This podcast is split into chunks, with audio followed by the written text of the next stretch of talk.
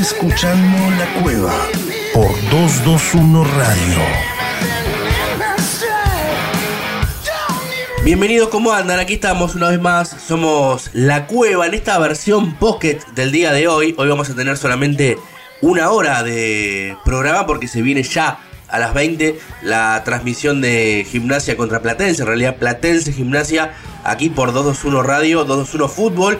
Así que le hemos cedido una hora a la gente del fútbol, pero tenemos esta hora en el medio, venimos de la tira deportiva, para hablar de música y hablar de rock. Vamos a hacerlo rápido, porque hoy vamos a tener solamente la sección de Axel Velázquez y la entrevista en el día de hoy con Jorge Serrano, el cantante de los auténticos decadentes, que va a estar tocando aquí 18 y 19 de junio, este próximo fin de semana, en el Teatro Coliseo Podestá, festejando los 35 años de la banda, pero Jorge Serrano antes pasa por acá, por la cueva, así que le metemos, como siempre, pero más cortito en el día de hoy para seguir con mucho rock en la ciudad de La Plata.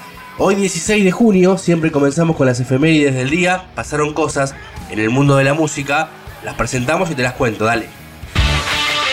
¿Querés saber qué pasó un día como hoy? Efemérides. Efemérides. En la cueva cultural. La cueva.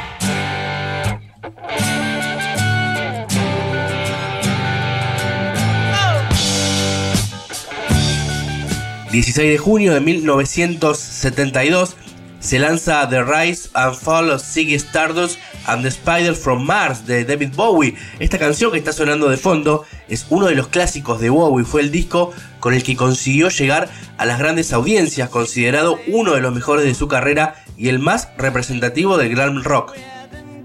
16 de junio de 1984, Hollywood Rose toca en un bar en Los Ángeles, California.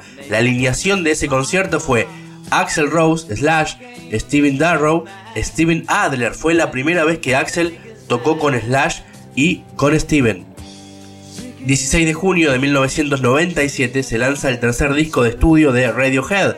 Aunque la mayoría de la música domina el sonido de la guitarra, su extenso sonido y la amplia gama de influencias lo distinguen de muchas bandas populares del Britpop. Aquel álbum era OK Computer, un discazo. Hasta acá las efemérides del día. Hoy le metemos más rápido porque tenemos menos tiempo.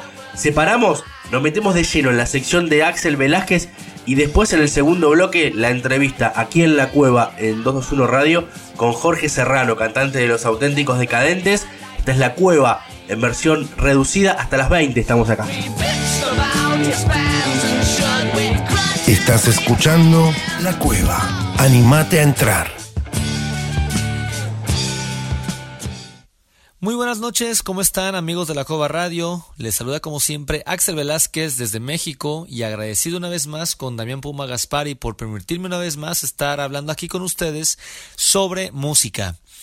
Y hoy vamos a hablar acerca de una de las canciones más importantes de la historia de la música popular del siglo XX, una de las canciones legendarias de un artista legendario y que acaba de cumplir un aniversario más de haber sido lanzada, Like a Rolling Stone. Señoras y señores, con ustedes la historia de una de las canciones más importantes de la carrera de Bob Dylan. Bienvenidos a la cueva.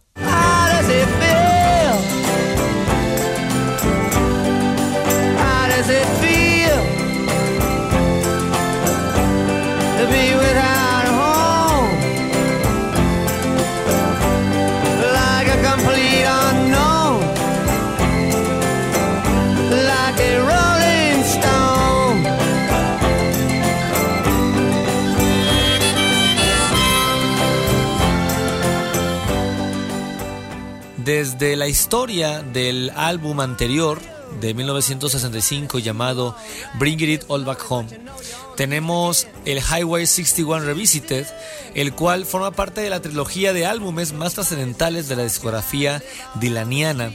Una trilogía que mm, termina de consolidar el movimiento hacia el rock que el músico había emprendido sin posibilidades de dar marcha atrás. Y lo hace con una perfección absoluta y asombrosa.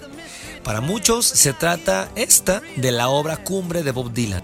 Este disco es un excelente trabajo de principio a fin. Y un corte, que es el que traemos el día de hoy, Like a Rolling Stone, Este tema tiene todas las banderas justificadas en una letra tan poderosa, tanto que incluso la revista Rolling Stone, formada en el año 67, la catalogó durante mucho tiempo como la mejor canción del siglo XX. ¿Cómo la ven? Para muchos será quizá muy exagerado ponerla en ese puesto. Para muchos otros eh, realmente es la mejor canción de la historia del rock. Subjetividades o no, lo cierto es de que la Rolling Stone es una mm, un parteaguas en el desarrollo de la música popular, no solamente de Norteamérica, sino del mundo occidental completamente. 16 de junio de 1965, Bob Dylan y un grupo de músicos de sesión se dispusieron a hacer historia, aunque sin tener quizá plena conciencia de ello. El productor de Highway 61 Revisited, el álbum para el cual se grabaría Like a Rolling Stone, era Tom Wilson, y aunque al principio la canción no había funcionado, em, poco a poco se estableció una cohesión artística que daría resultados durante la jornada siguiente. La canción no, no quedaría em, desde el principio finalizada porque había algo que no terminaba por convencer. Con la presencia del guitarrista Mike Blomfield y Al Cooper, la calidad musical se elevó al mil por ciento. Cooper tenía apenas 21 años de edad en 1965, pero su talento era inconmensurable. Su presencia en el estudio había sido un tanto eh, circunstancial, ya que Tom Wilson lo había invitado el día 15 para que observara la grabación desde la cabina, sabedor de que era un gran admirador de Bob Dylan. Quiso el destino que el organista que inicialmente estaba contratado, Frank Owen, tuviera una actuación desastrosa en una de las tomas lo que le valió ser despedido junto al guitarrista Al Giorgioni. Así que la siguiente cita fue el día siguiente y a las 2 de la tarde fue cuando llega Al Cooper y justamente él pensaba haber sido pues básicamente llegado en el momento justo para poder acompañar a Dylan y en ese momento cuando llega Bob llega junto con Mike Bloomfield a quien Cooper escuchó y jamás, según él, había escuchado a un músico blanco tocar el blues como lo hacía Mike. Con Bloomfield en la guitarra y Paul Griffin en el órgano, el propio Wilson tuvo que hacerse cargo del piano. Y lo mismo que las primeras sesiones, curiosamente, se grabaron dos tomas, pero Dylan todavía no acababa de sentirse satisfecho con ellas. Es en este momento que empieza una de las historias más eh, oportunas y más increíbles, sobre todo en el, sentido que lo que provocó una circunstancia, una casualidad. Al Cooper observaba todo detrás del gran cristal de los controles y su imaginación musical marchaba al 10.000 por hora. De pronto, en un momento, se acercó a Wilson y le dijo que se le había ocurrido algunos arreglos para la parte del órgano que podrían amarrar la canción a lo que el productor Wilson miró condescendiente al entusiasta joven, incluso se burló y se rió de él, pero no le negó nada, solamente le recordó que no era el tecladista. Y todo pasó por casualidad. Alguien llamó por teléfono a Wilson y tuvo que abandonar el lugar de manera momentánea, a lo que Cooper aprovechó en ese momento para instalarse detrás del órgano Hammond y, como bien dice de manera cómica al Cooper, que Tom nunca me dijo que no lo tocara, así que fui y lo hice. A pesar de la sorpresa y de que estuvo a punto de bajarlo, Wilson decidió dejar que el muchacho tocara el órgano de la siguiente toma. Lo que acabó ocurriendo, nadie se lo esperó. Fue un momento mágico. Después de dos comienzos falsos y aun cuando Al Cooper todavía no era el gran organista que sería con los años, su arreglo embonó a la perfección con la que Bob Dylan estaba buscando. Y sí, es ese mismo órgano Hammond que todos hemos escuchado alguna vez desde hace más de 50 años en la grabación original. La osadía le valió al novato para aparecer como Alan Cooper en los créditos de Highway 61 Revisited. Por supuesto, el órgano no es lo único notable en la instrumentación de Like Rolling Stone.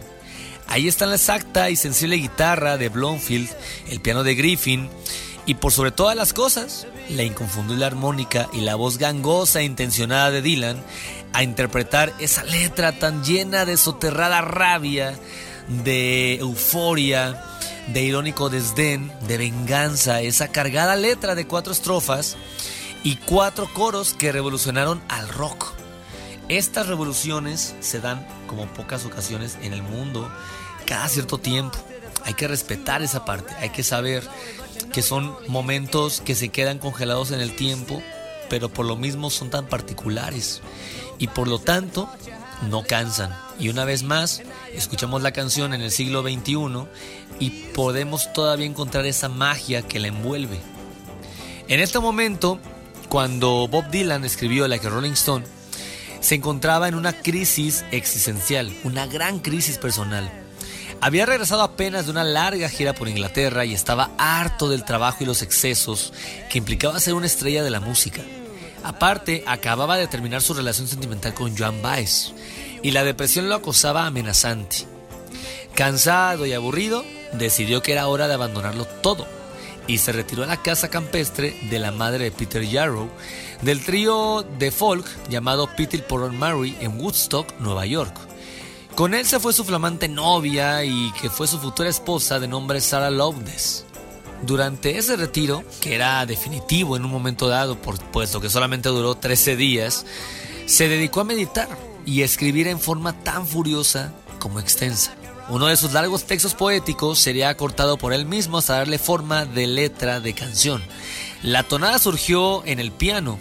Todo comenzó, como comentó Dylan, con ese riff tipo La Bamba, y muy pronto esa, esa confluencia entre poesía y música dio por resultado una larga pieza a la que tituló con las palabras de la línea final de cada coro, como una piedra que rueda, como una piedra rodante, like a Rolling Stone.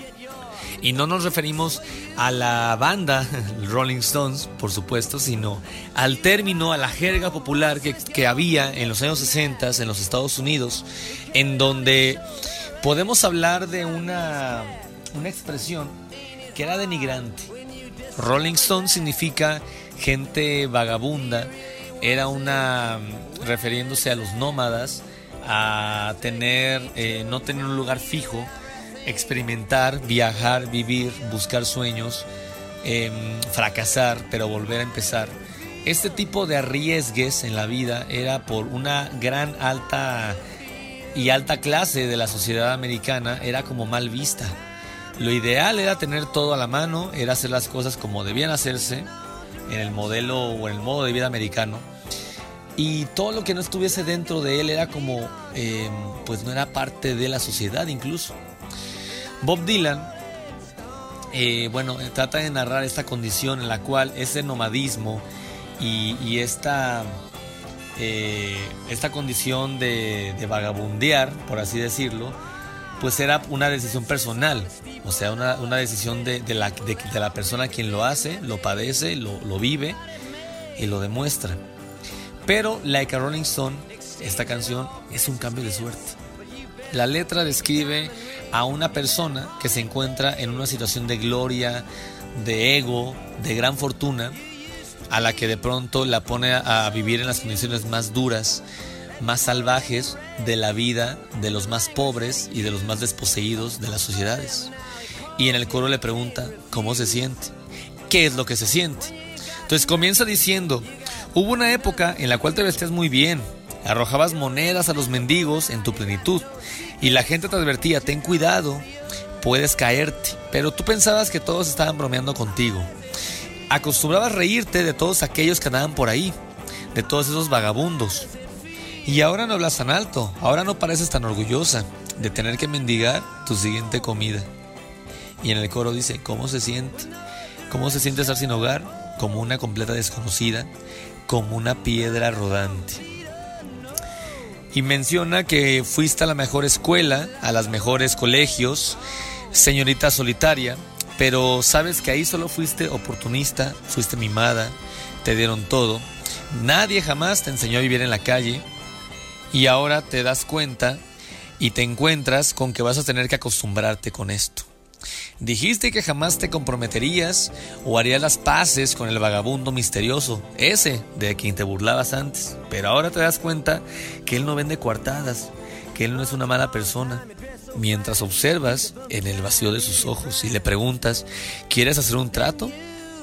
Eh, ¿Cómo se siente? ¿Qué se siente ser tú misma, sin un rumbo determinado, como una completa desconocida, como una piedra rodante? Y así empieza a describir Bob Dylan de una manera cínica. Miren, pero esta canción es ciniquísima. Una canción Dylan, miren, vamos a ver, a ver, vamos a ir en orden porque de Bob Dylan podemos hablar horas aquí. Cuando hablamos de Bob Dylan, y esto es un resumen nada más de su importancia en pocas palabras, ahorita vamos a escuchar la canción porque sé que muchos ya la quieren oír. Cuando hablamos de Bob Dylan, y de la gran influencia y legado e importancia. Y uno, uno dice, bueno, pero Dylan, ¿qué tiene que Led Zeppelin no tenga? ¿Qué tiene que Queen, los Beatles, los Rolling Stones, Metallica, Toto, grandes bandas musicalmente hablando puedan tener Dylan con su guitarra, con su armónica, con su voz gangosa, nasal, sin educación, a veces muchas veces desafinado, Em, cuando las versiones en vivo de las canciones las va cambiando todo el tiempo a su antojo. Va, Dylan, ¿qué puede ofrecernos? Porque es grandioso hablar de él. Bueno, gente, es la honestidad de su obra, es la honestidad de su canto, de sus versos, de sus letras. La manera en que transmite no radica en su gran voz, en su virtuosismo vocal, en su técnica, radica en lo jovial, en lo desordenado de su canto, en lo cínico, en lo burlesco que puede sonar cuando canta, con unas letras, pero de un tamaño, de un poder que era incalculable que una canción de pop tuviese este contenido en los años 60. Aparte de que rompió esquemas en duración, seis minutos, en donde los Beatles y la invasión británica protagonizaba canciones de menos de tres minutos y además cargado con unos versos cantados de manera cínica, desordenada, jovial, juvenil, libre, de manera sin ataduras, con una letra la cual está dirigida a una sociedad doble moralista, hipócrita, doble cara en la que se constituyó, según esto, según la historia, en las bases mismas de la libertad. ¿Cuál libertad cuando estás protagonizando las leyes del Jim Crow y las leyes de, de la segregación racial en los Estados Unidos? A toda esta gente está dirigida esta canción. Y ya, solamente les quiero recordar que un año más cumple la que Rolling Stone y hoy les quiero traer esta canción para que la disfruten, para que no olvidemos el legado de este gran tema. Muchísimas gracias por escucharme. Yo soy Axel Velázquez y nos vemos en la próxima. Muchas gracias.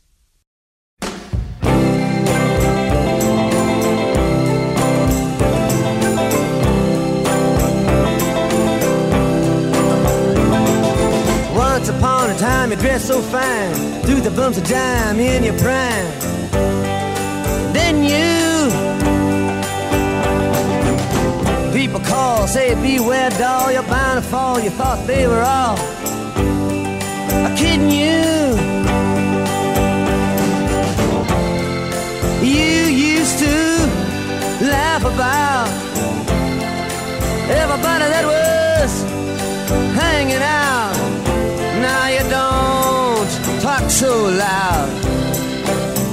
Now you don't seem so proud about having to be scrounging. Your next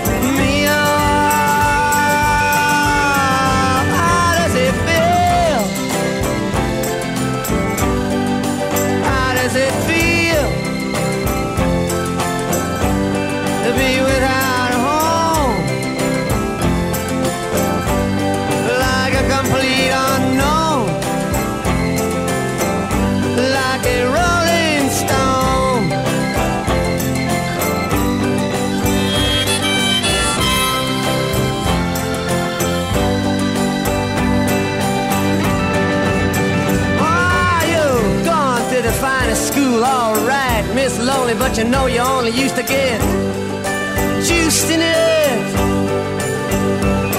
Nobody's ever taught you how to live out on the street, and now you're gonna have to get used to it. You say you never compromise with a mystery tramp, but now you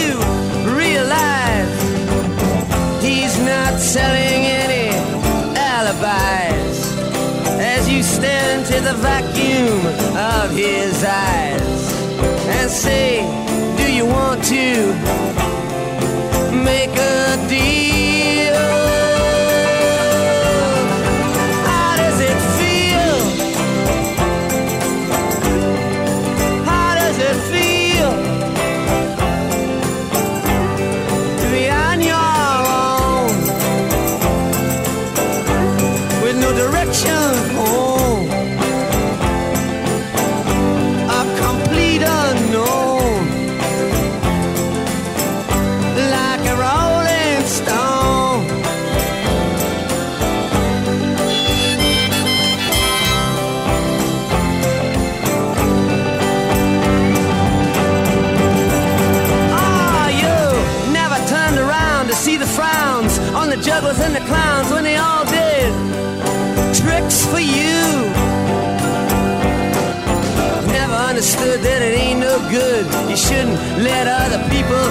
your kicks for you.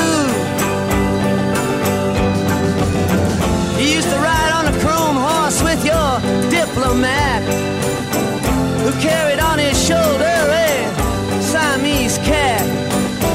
Ain't it hard when you discover that he really wasn't?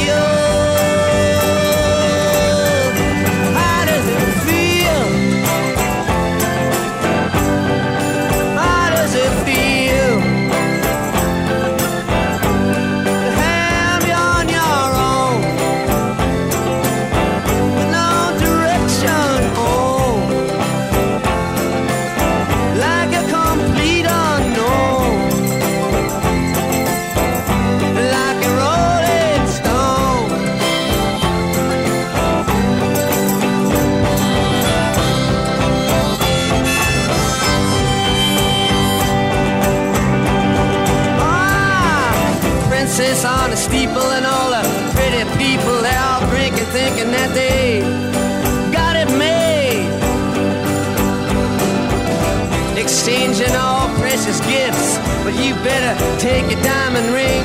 You better pawn it, babe.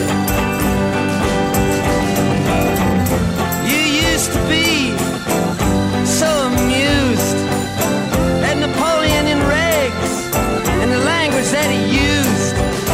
Go to him now, he calls you, you can't refuse. When you ain't got nothing, you got nothing to lose. secrets to conceal.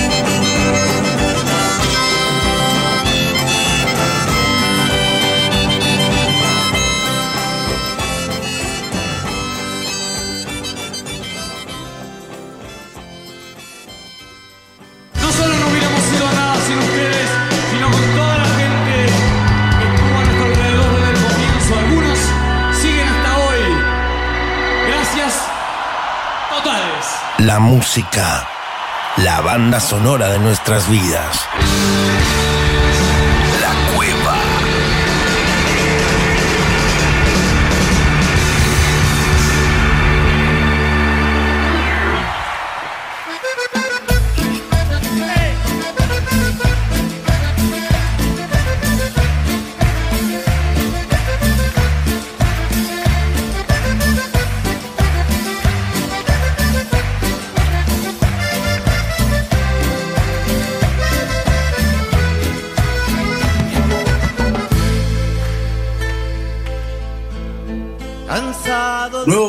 en 221 Radio, somos La Cueva, como siempre estamos contentos de hacer entrevistas, de recibir a músicos y artistas, porque el próximo 18 y 19 de junio los auténticos decadentes van a estar aquí en el Teatro Coliseo Podestá festejando sus 35 años y hablamos con Jorge Serrano del otro lado. Jorge, ¿cómo estás? ¿Cómo andás, ¿Todo bien? Todo bien. ¿Cómo andan por ahí? Bien, bien, eh. un, lujazo con muchas ganas de, recibirlos acá en la ciudad. Qué alegría volver aparte de ese lugar tan hermoso, ¿no? Tan mágico, tan loco que nos contaron la historia, que era un circo, que Claro. es precioso. Aparte de la cuestión así de... No sé, me encanta, me encantó. Fue, fuimos por primera vez cuando fue lo de Fiesta Nacional, que era acústico, Claro. y estábamos haciendo como una especie de gira de teatros. Y ahora, bueno, esto no es acústico, es eléctrico, pero el lugar es formidable. Es, es formidable, los esperamos con, con muchas ganas. Bueno, to- totalmente distinto a lo que fue el show anterior. eh, Y ahora ya un poco más liberados en esta explosión cultural. Ustedes de gira que no paran, por suerte no paran y, y está buenísimo. Y festejan 35 años, nada más y nada menos. Sí, 35 años, la verdad que es un orgullo, ¿no? Una cosa que se, se dio naturalmente, ¿viste? Por el tipo de grupo y de grupo humano que somos. Es una cosa, este, eh, no sé, que se fue dando naturalmente, ¿viste? Somos un grupo, aparte somos exitosos, nos llevamos bien, tenemos cariño.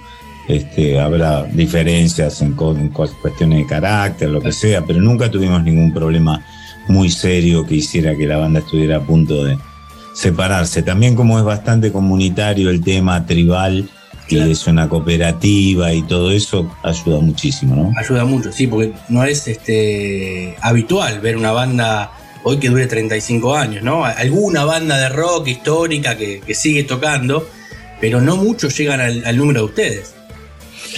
Y la verdad que no, este, sobre todo que nosotros somos 12 músicos Claro. y 10 somos los originales. Claro. O sea, no es que hubo cambios tampoco mucho, hubo un par de cambiecitos nada más. A veces las bandas sobreviven, pero bueno, se van renovando. Claro. Este, pero bueno, es como si fuera una, no sé, encontramos algo muy, muy hermoso, ¿no? Que nos daba, que, que es mucho más grande que nosotros y supimos cuidarlo, supimos no rifarlo por pelotudeces de egos o de lo que fuera, supimos valorarlo.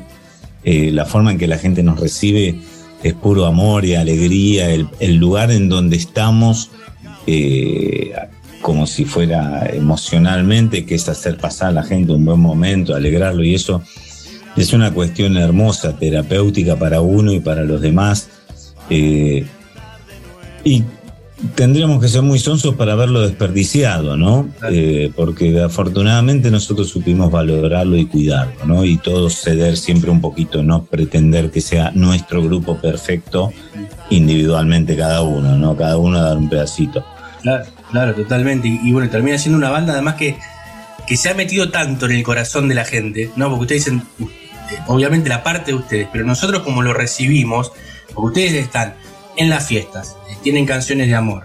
eh, Mm. Cualquier situación de vida, cualquier persona de los últimos 35 años en algún momento pasó por una canción de ustedes. También eso Sí. imagino que debe ser un orgullo y para vos como compositor también, ¿no?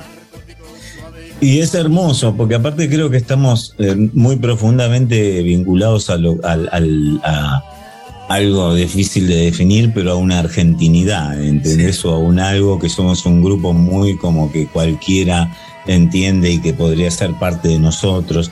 Y a nosotros nos gustó siempre hacer como acuarelas así que hablen de, de- de costumbrismo, ¿viste? De cosas... eh, y tenemos una interacción con la gente que es, nosotros nos divertimos cuando se divierten ustedes, ¿entendés? Entonces eso hizo que, eso más la permanencia, hizo que, que- que hayamos quedado como en el ADN, como, como en nuestro disco, ¿no? Sí. En el ADN de, de Argentina, me parece. Les guste o no les guste, porque a lo mejor hay gente que no le gusta a los decadentes, pero igual nos conoce y, y para alguna situación, por lo menos a la cabeza, se le viene una frase que tiene que ver con eso, aunque no lo quiera. Es verdad, es verdad. Y bueno, no solamente tu voz, bueno, la de Cucho también, ¿no? Pero tu voz queda como una marca registrada también en la gente, en la cabeza, en, en esas canciones.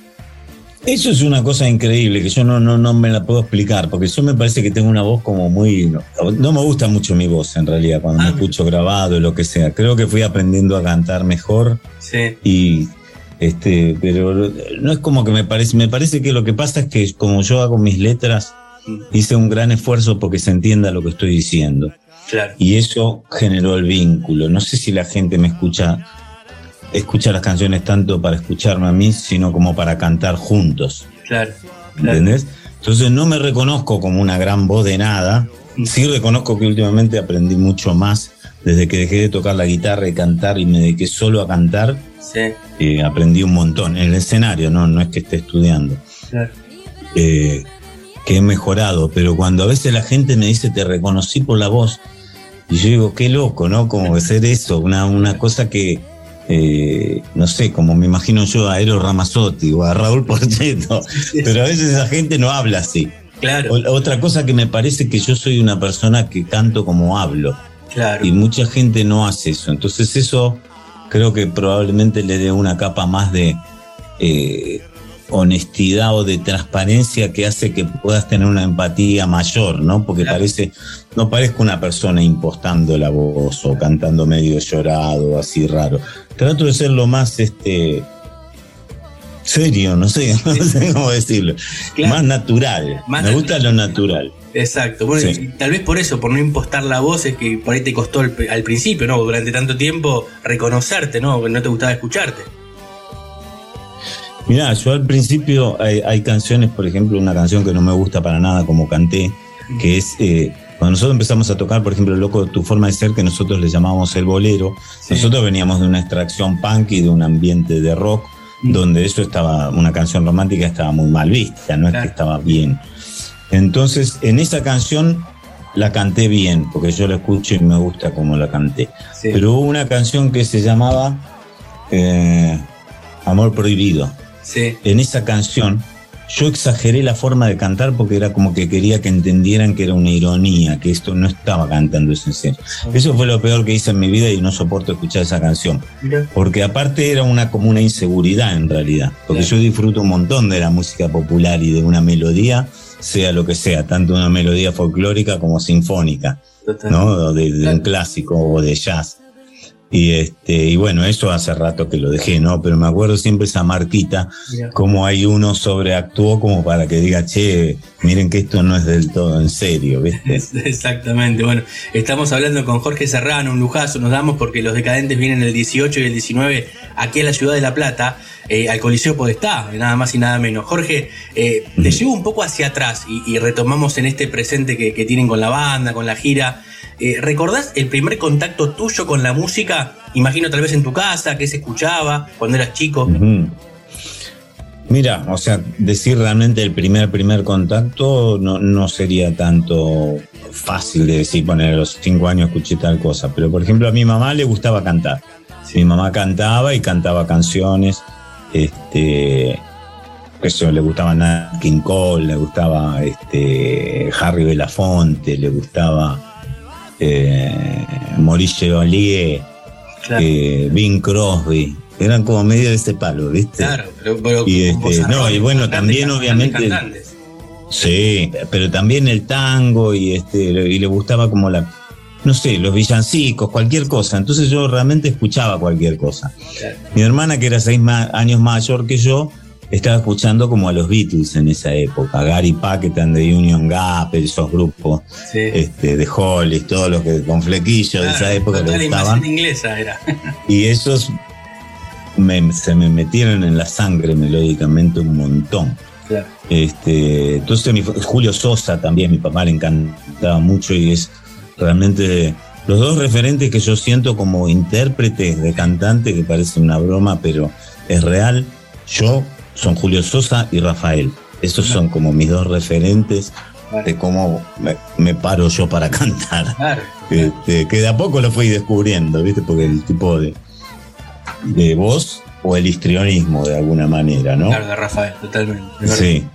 Este, y bueno, escuchaban ese tipo de música y una cosa que a mí me cambió mucho, que fue como lo primero que, que escucho, que siento como que valoré a la música como haciendo filtros, ¿viste? Porque uno cuando es niño te pone en la radio y te gusta todo, o te da lo mismo, o si te pone una canción horrible mil veces te gusta. Sí. Entonces no, no tenés tanto, tanto criterio que a lo mejor sea el mejor criterio ese. ¿no? De escuchar la música y que te guste toda la música. Es verdad. Bueno, lo primero que me hizo como verlo como una cosa más seria fueron Joan Manuel Serrat. Mi viejo le gustaba mucho. Y es como que ahí al escuchar las letras me di cuenta que estaba a años luz de todo lo demás que, que pasaban, ¿entendés? Mismo la, la movida de la nueva ola o cosas que me gustarían, por de Palito Ortega o no sé. Claro, pero era ya, la, era ya poesía Pero- musicalizada de Serrat. Claro, ahí fue el primer contacto con eso, ¿no? Y a partir de ahí yo pienso que casi fue que la música pasó para mí a acompañar a una buena letra o a una idea o algo en, en mi criterio de lo que sea, ¿no? Eh, así que eso se, pienso que es una, una, una raíz muy importante como de las primeras. Y los Beatles, que fue el primer grupo como que yo seguí tipo fan, que tenía todos los discos, sabía qué canción venía después de la otra, los tenía en cassette. Tenía Claro. todos los cassettes de los Beatles que habían salido acá. En esa Este, bueno, eso fue fabuloso. Eso se- te diría que es mi matriz eh, melódica, ¿no? Claro, exacto. Y, y siempre fue la música a partir de ahí.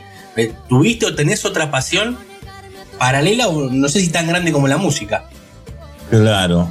Eh, no, me gusta mucho leer y me gustan mucho los oficios, la carpintería, las cosas, las manualidades, eso. Me gusta mucho como la cultura, absorber la cultura, investigar cosas y eso. Pero no, no, no tengo otra cosa. He trabajado de distintas cosas porque tenía que trabajar, chocolatero, alfombrador, lo que fuera, electricista.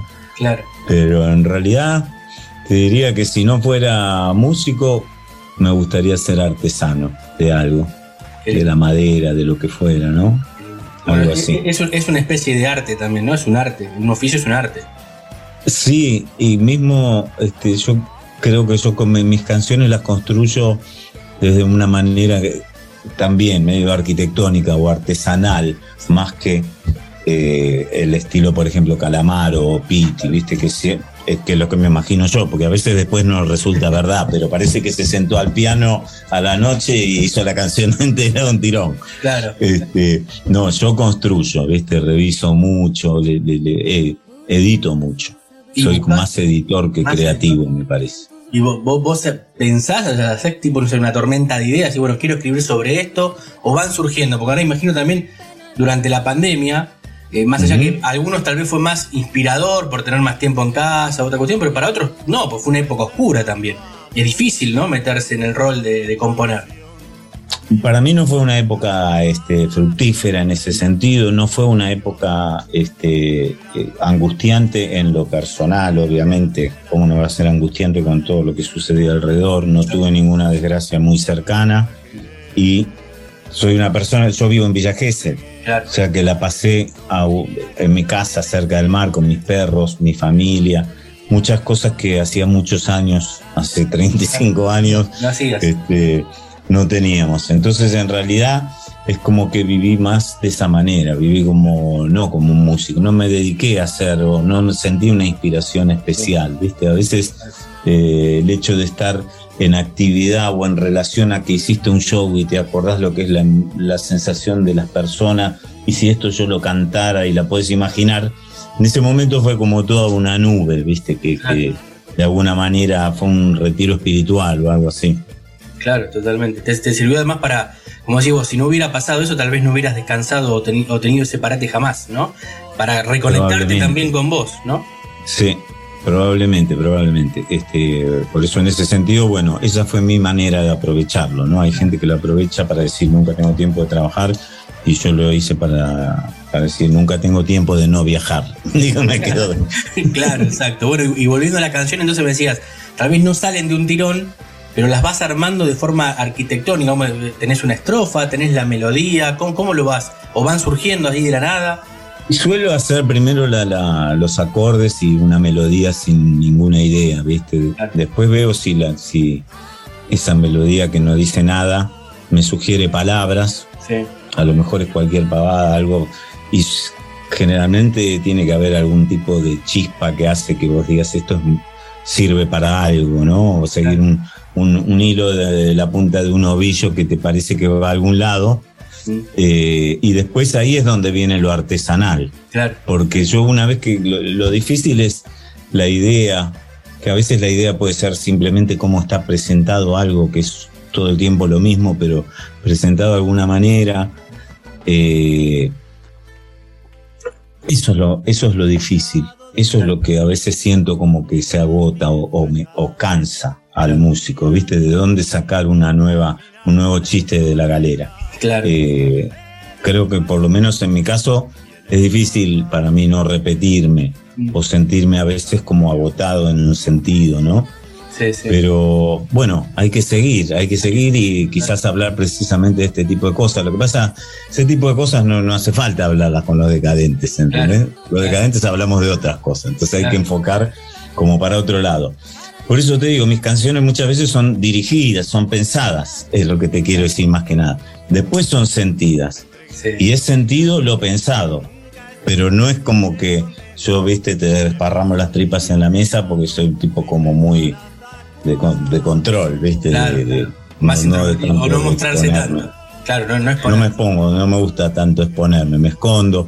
Por eso también cualquier canción que tiene una emoción así tierna, al mismo tiempo tiene un toquecito de humor, donde uno hace una especie de escapar, una especie de, ¿cómo se dice? De banquina y vuelve después a la ruta. Pero es también la forma de, de soltar, ¿no? A veces, eh, con las letras, Claro. con el humor, Ah, y soltar algo que te está pasando. No hay nada mejor que actuar oblicuamente en general. En, bueno, en muchas situaciones. Las artes marciales entienden eso, Sí. ¿no? La forma como de desviar las cosas y no como ir a, un- a un choque, sino a un fluir, a una liquidez. Claro, totalmente. Eh, Jorge, ¿cómo ves la música argentina actual? No, ya no te digo el rock, sino la música argentina, porque hoy está todo muy fusionado, hay nuevos estilos, ¿no? Imagino que es también una congruencia de lo que estamos viviendo alrededor, pero ¿te gusta lo que escuchás en general? ¿O sos de escuchar alguna banda o alguno de estos chicos que ha surgido últimamente? Mira, no soy muy de escuchar, este, soy un pésimo ejemplo para lo que es una persona que se va ayornando. Estoy en la luna, ¿no? Los escucho cuando los escucho, cuando se me cruza. Pero no soy una persona que siga. Yo en mi casa ahora es como hace mucho tiempo que la música que escucho generalmente, cuando quiero hacer algo, lo que sea, escucho música clásica o jazz, música instrumental o cosas como de otras épocas. No escucho tanto de ahora, pero no por no querer escucharlo, sino porque no, no sé, es tampoco tengo que justificarlo, No, me no, refiero. obviamente, ¿no? pero por ahí te inspira más eso. Entonces una visión general Sí. así muy como por arriba de todo, que te diría que me da la impresión a mí, es que esta, la nueva música, esta, eh, tiene como un algo más de individualista, Sí, porque está más relacionada a las máquinas claro. y está más eh, relacionada a lo que es llenar un plano. ¿Entendés? Entonces las cosas están direccionadas hacia una persona. No es tanto como el equipito de fútbol que éramos un grupo de rock antes, que nos juntábamos con el que sabía tocar y el con el que no. Claro. Entonces, eh, no lo estoy diciendo ni para bien ni para mal, lo digo como un signo de los tiempos. Me da la impresión que son épocas como si fuera de más de boxeo que de fútbol, o de más de tenis que de, de vóley. Claro, total. Eh, al mismo tiempo, todos estos géneros vuelven a recurrir al baterista real, de carne y hueso. Necesitan, piden, en algún momento ponen un guitarrista de verdad. ¿entendés? Es como que, salvo la electrónica, que ya es todo otro enfoque, Sí. que también perfectamente válido, Sí. que entre las cosas que es muy interesante es que haya muchos géneros y que los géneros van apareciendo otros, ¿no? Sí, sí. Pero la verdad yo me siento como muy este, alejado en sí como eh, ni para juzgarlos, ni para criticarlos, ni para bien ni para mal. Para, para bien porque no los conozco tanto. Eh, para mal porque siempre la música es el reflejo de, de- de la gente que está en ese momento consumiendo esa música. Entonces a lo mejor yo no me puedo, este, no puedo empatizar o lo que sea. Lo digo como en un- una cosa muy general, porque la verdad la ignorancia es lo que me hace hablar así cualquier, cualquier estupidez. Este, pero bueno, me parece que es eso, me parece que lo tiene que juzgar la gente que lo consume, me parece que toda música es buena, inclusive la mala, Sí. o sea, no hay... eh, No hay música es, eh, sí, toda la música es buena, porque la música hace bien, no hace mal. Claro. No, no hay forma que haga mal. Cuchillo puede ser malo y o bueno. La música nunca hace mal. Es verdad, es verdad. Incluso ahora, bueno, eh, se, se ve mucho acercamiento, ¿viste? Entre por ahí gente grande de- de- del rock o de otro palo con, con las nuevas, este, estos nuevos géneros. Y Eso quedan- me parece quedan buenísimo. combinaciones muy interesantes también. Sí, sí, sí. Es Yo creo que eso, bueno, eso también. Perdón. Que unís generaciones, digo, gracias a la música. Totalmente. Eh, yo creo que eso también es una gran virtud eh, de, de las grandes cosas lindas que ha sucedido de Internet. Claro. Porque eso se- ese tipo de featuring, viste, que ahora se está haciendo todo el tiempo, fit, fit, fit, uno toca con el otro.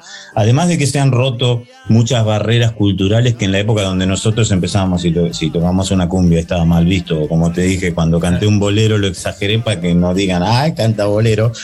Este, eh, como se dice, ahora está como totalmente todas esas murallas tiradas abajo. Eso es maravilloso de esta época. O sea, cualquier grupo de cualquier estilo hace algo con, los, no sé, Los Ángeles Azules, con Sí. eh, Brothers, cualquier cosa puede Sí, ser. sí, sí, sí. Este, Queda perfecto. eso me parece fabuloso y me parece que lo, lo posibilitó más que nada Internet, o sea, esa cantidad, porque muchas de esas cosas se hacen cada uno en su casa, Sí. eh, porque no siempre los músicos coordinan, tienen eh, sus agendas eh, juntas, ¿viste? Claro, claro, claro, claro, exactamente. Así que bueno, eso es maravilloso. Que la gente siga haciendo música es maravilloso. Es maravilloso. Eh, no sé si realmente sucede, soy ignorante también al respecto, pero no dejen de aprender instrumentos musicales de verdad. Usen Claro. la computadora y todo, pero que no se pierda eso, ¿no? Que no se pierdan los violinistas, ni los bajistas, ni los pianistas, que sea, ¿no? O sea, que los humanos todavía nos quedemos un poco con lo que por lo menos por ahora nos diferencia de los robots. Claro, ahí está. Gran, gran consejo, gran consejo. Jorge, para ir terminando, agradeciéndote estos minutos aquí en, en 221 Radio y esperando, obviamente, ya eh, el fin de semana, es un fin de semana largo para ver a los decadentes acá en la ciudad de La Plata. Uy, buenísimo. Está buenísimo. Van a estar el Día del Padre, incluso. Tocan el Día del Padre acá en la, en la- en la ciudad de La Plata, el 19. Bueno, buenísimo. Somos todos padres nosotros, así que nos pueden cantar el feliz día del padre. Claro, No sé si eh, te, te quiero consultar la, la última ya. que ¿Qué sueños cumpliste con la música y si te quedan pendientes? Mirá, yo no, es que yo no soñaba estas cosas. Todo lo que me tocó fue ma- maravilloso y, y no fue esperado. O sea, yo no, es, no es como que digo que quiero, mi sueño es tocar en el Luna Park. Sí. O sea, sí, esos pequeños sueños fueron dándose a medida que cuando vos empezaste a tocar, tocaste. Es decir, nuestro sueño es tocar en cemento, ponerle. Nuestro sueño es tocar en eh, obras. Nuestro sueño es tocar en tal lado. Nuestro sueño sería cantar con la Mona Jiménez. No sé, cosas así, con Alberto Castillo. Lo fuimos cumpliendo todos. La verdad que esos pequeños, cortos sueños que se te ocurren en un momento, Sí. eh, no tenía un plan como así a, gran coso y la verdad que no siento que nos falte nada, ¿viste? Claro. Últimamente, sobre todo con esto de compartir con, con otros artistas, prácticamente ninguno que se nos pasara por la cabeza nos dijo que no, siempre terminamos conectando, ¿viste? Sí. Y eso es una maravilla, o sea que no tenemos frustraciones tipo, uy, lo que me encantaría hacer una canción con este, pero siempre nos dice que no, ¿viste? Claro, No nos ha sucedido. claro. Este, así que la verdad que estamos muy contentos, agradecidos. No, no tengo nada. Me gustaría que toquemos alguna vez en Japón, porque me parece que sería muy raro para gente que no entiende el español. O sea, cómo nos tomarían, me gustaría ver. Y no sé por qué tengo esa fijación con el público japonés que pienso que les encantaría, que interactuaríamos bien y que no estarían sabiendo lo que decimos. Me parece fabuloso. Bueno, Eso ojalá, me gustaría. ojalá entonces que se cumpla, que se cumpla eso de tocar en Japón. Jorge, muchísimas gracias por, por estos minutos. Los esperamos aquí en la ciudad de La Plata con esta gira de los 35 años que sigue, además, porque ustedes van a seguir todo el año girando, que está, Sí. está buenísimo. Nosotros encantados, como, como su público, como público en general, de seguir escuchando las canciones de los decadentes que forman parte, como te dije ya, de, de nuestra vida, eh, que es, es lo más lindo que, que podemos tener y disfrutar de la música. Eh, gracias y para terminar siempre le pedimos a- al entrevistado que elija el cierre musical, con la canción que quieras, de los decadentes, de las, de las tuyas, de las tantas que hay, con esa canción nos vamos. Una canción, La ciudad de infinitas avenidas, porque no es tan conocida y me parece que es una linda canción que se merece una oportunidad, una escucha. Ahí está, me encanta eso. Entonces, Jorge, lo mejor para todo lo que viene y muchísimas gracias. Muchísimas gracias a ustedes. Nos vemos pronto, ¿eh? Nos vamos escuchando entonces a los decadentes. Hasta aquí fue la cueva del día de hoy en versión reducida. Ya se viene la transmisión de Platense con gimnasia aquí en 221 Radio, en 221 Fútbol. Nosotros hasta el próximo jueves con la cueva. Abrazo y chau. Venimos a este mundo sin que nadie nos pregunte nada. Así nos defendemos con la mente y con la garra. Cuando tenemos hambre, frío, sueño, miedo, ganas. Buscamos protección en el calor de la.